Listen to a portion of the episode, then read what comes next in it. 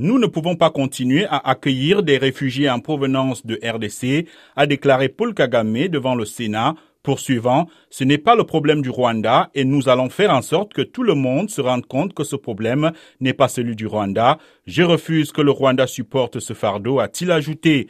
Dans l'est de la RDC, les combats entre forces gouvernementales et rebelles du M23 ont exacerbé les tensions avec le Rwanda voisin que Kinshasa accuse de soutenir les rebelles. Ces violences ont poussé de nombreux Congolais à se réfugier dans les pays voisins. Selon le HCR, le Rwanda comptait en novembre 2022 quelques 72 000 réfugiés congolais.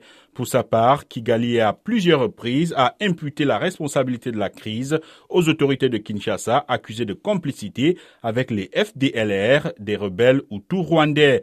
Des initiatives diplomatiques ont été lancées à Luanda et à Nairobi pour tenter de résoudre la crise de l'Est de la RDC où une force régionale est-africaine dirigée par le Kenya est en cours de déploiement.